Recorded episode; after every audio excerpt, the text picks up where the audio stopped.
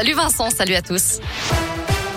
À la une, 14 intoxications monoxyde de carbone signalées en moins d'un mois dans la région. L'ARS tire la sonnette d'alarme. Chaque hiver, 300 personnes sont victimes d'une défaillance de leur chauffage ou du manque d'aération de leur logement. L'Agence régionale de santé rappelle donc quelques règles pour éviter ce genre d'accident qui peut conduire au coma, voire même au décès dans les cas les plus graves.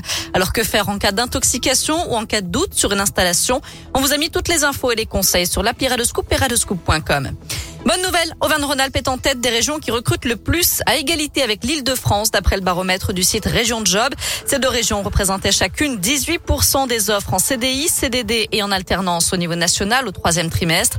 Et Auvergne-Rhône-Alpes reste la première région qui recrute le plus en intérim.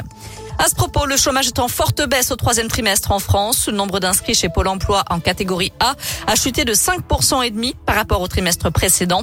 Une tendance qui se confirme aussi en Auvergne-Rhône-Alpes, 6% de chômeurs en moins dans la région sur cette période. Des producteurs locaux s'associent pour s'installer au cœur de Lyon. Pâtisserie sans gluten, boulangerie bio, glacier naturel. 10 enseignes proposent différents produits locaux et éco-responsables dans un nouveau concept store. Ça s'appelle Naturol et c'est situé rue Édouard Herriot. Un lieu qui n'a pas été choisi au hasard. C'est justement parce qu'il y a peu de commerçants locaux présents en presqu'île. Christophe Rasner est co-créateur de Naturol. Il se réjouit de cette localisation. On a des très bons agriculteurs, on a des très bons euh, boulangers, fromagers, charcutiers, pâtissiers.